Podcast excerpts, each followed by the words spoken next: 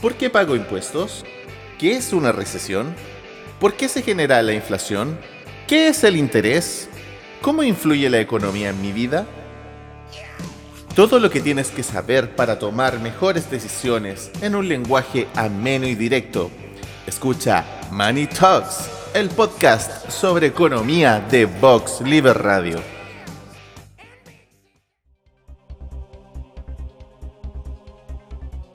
Saludos a todos los internautas. Bienvenidos a la primera entrega del programa Money Talks de nuestra radio Vox Liver. El día de hoy hablaremos sobre la economía y contaremos con la compañía de Francisco Muñoz, experto en economía y finanzas, además de docente en educación superior. Bienvenido Francisco. Hola Luis, muy buenas tardes. Eh, también un gran saludo a todos los internautas para esta transmisión. Muy bien. Francisco, antes que todo, muchas gracias por estar con nosotros eh, y entrando de inmediato en materia. Comencemos intentando dar eh, un significado al concepto, en palabras simples, eh, ¿qué, ¿a qué nos referimos cuando hablamos de economía? Ya, perfecto. Buena pregunta para partir. Bueno, primero hay que sacar algunos mitos de la cabeza. Por ejemplo, cuando la gente dice estoy haciendo economía en la casa, lo hace como parecer como sinónimo de ahorro. No necesariamente eso. La economía, si bien es cierto, es una ciencia, es ciencia social, eh, lo que busca específicamente es solucionar un problema o tratar de abordar un problema, que es la escasez. En eso se basa. Hay métodos, cálculos, análisis social, pero su esencia, son los mates, es solucionar el problema de la escasez, que siempre existe, pero relativa. O sea, no siempre escasez es lo mismo, pero siempre un problema al que estar atento. Perfecto. Ahora bien, así como tú dices que muchas veces las personas lo reducen a un ahorro de costo, ¿cierto? Cuando hablan de economía. de costo, claro. También está la visión opuesta, que dice que por lo general eh, las personas comunes tienden a ver la economía eh, como algo abstracto, como algo lejano a su realidad particular. ¿Por qué crees que eh, esto es así? Esta visión de las personas. Porque se percibe como una ciencia casi de cátedra de universidad, que no tiene que ver con lo que nos pasa día a día. O sea, la economía de hecho es un, una ciencia que es social, porque estudia al hombre por lo tanto, nada más inherente que al hombre que su comportamiento de consumo, sus hábitos de consumo y para qué decir su nivel de ingreso. Perfecto. Y eh, Francisco, eh, si pudiéramos reducir los aspectos a la economía, ¿cuáles serían estos principales aspectos de esta economía que nos afectan a nosotros las personas? Mira, principalmente, bueno, la economía como ciencia se divide en ramas entonces, hay parte de las ramas de la economía que son muy abstractas, como tú lo dijiste, son la macroeconomía, que estudia cómo funciona a nivel agregado un país, cómo funcionan los grandes grupos, por así decirlo, de control. A nosotros como ciudadanos comunes y silvestres nos afecta principalmente la microeconomía, qué es lo que pasa en el día a día, qué es lo que pasa con nuestro salario, qué es lo que pasa eh, con el consumo, con los precios de los bienes que demandamos, con la existencia o no de los recursos necesarios como el agua, el petróleo o una botella de whisky. Todo eso se reduce la, economía en términos domésticos. Muy bien.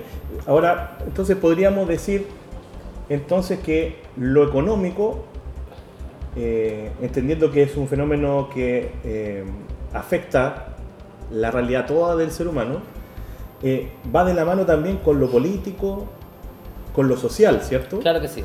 Ahora, si es la política la que conduce la economía, como podemos ver en las noticias habitualmente, eh, hay distintas visiones sobre la economía dependiendo de la tendencia política, ¿no? ¿Cuáles serían estas visiones? Estructuralmente, bueno, aquí entramos en un tema mucho más complejo, porque de hecho hay una variante de la economía que es la economía política, que no es lo mismo que política. La economía política, por así decirlo, tiene que ver con la filosofía de cómo se soluciona este problema económico que es la escasez.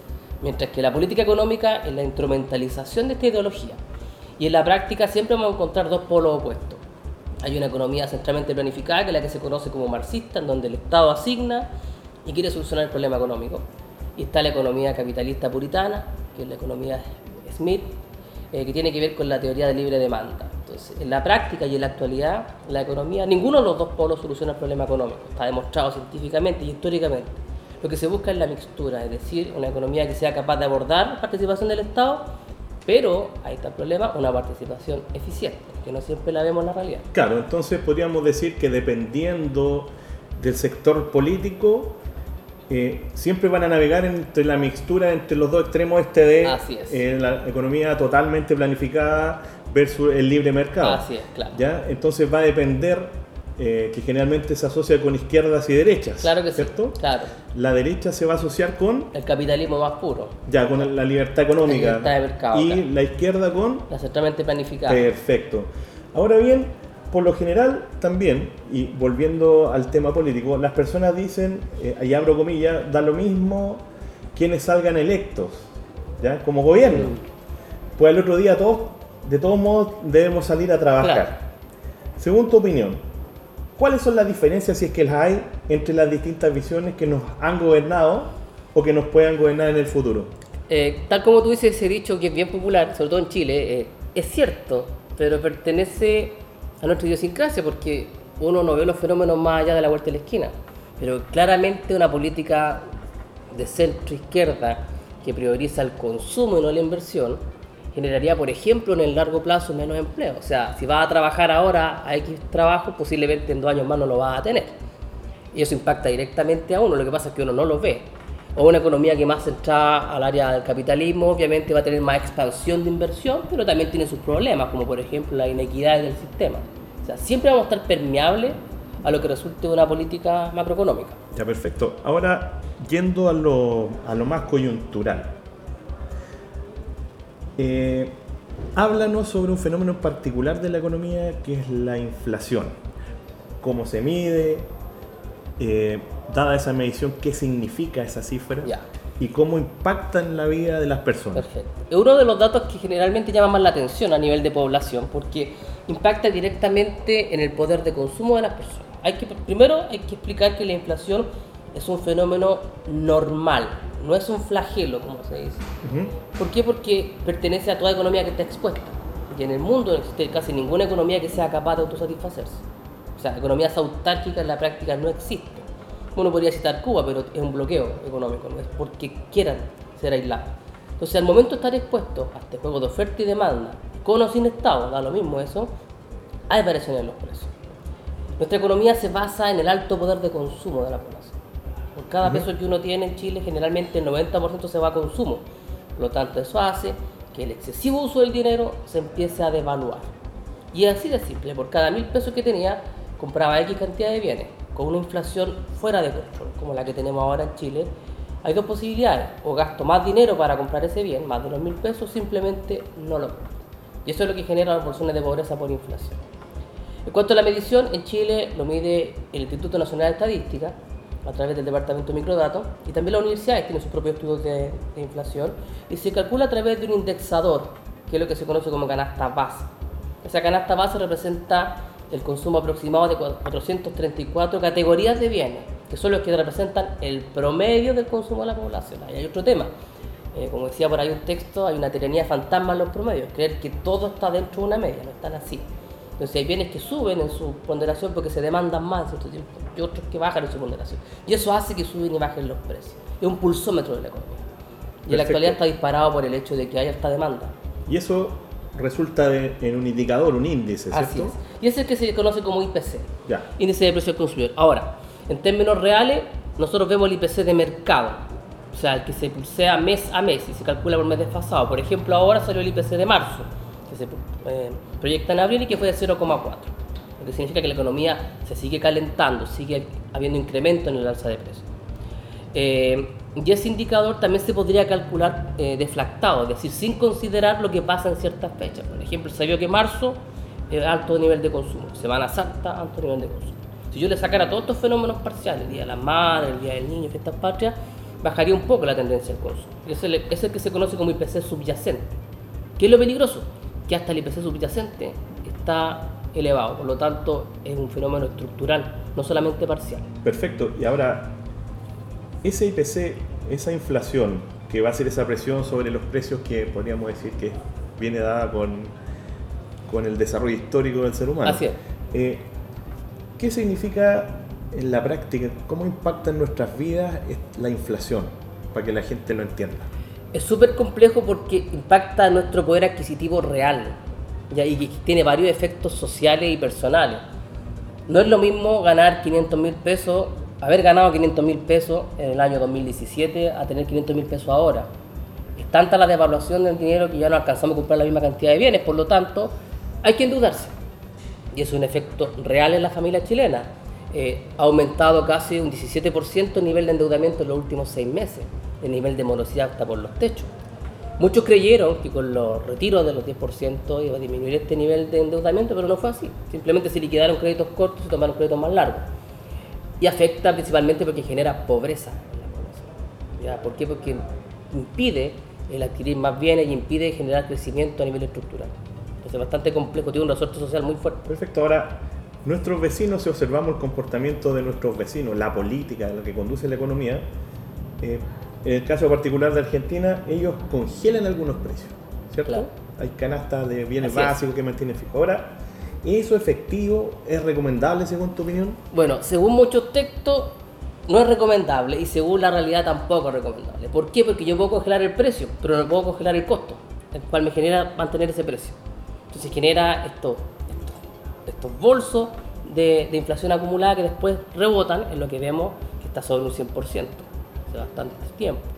Entonces ca- casi con una inflación que se- ya se juega como esta inflación en Argentina. Entonces el congelar precios nunca es bueno, ni siquiera pensando en el libre mercado, sino porque genera un efecto de largo plazo mucho más perjudicial que en el corto. Ok, entonces esas soluciones mágicas no existen No, en el no fondo existen para, para no. poder dar una suavización de los precios.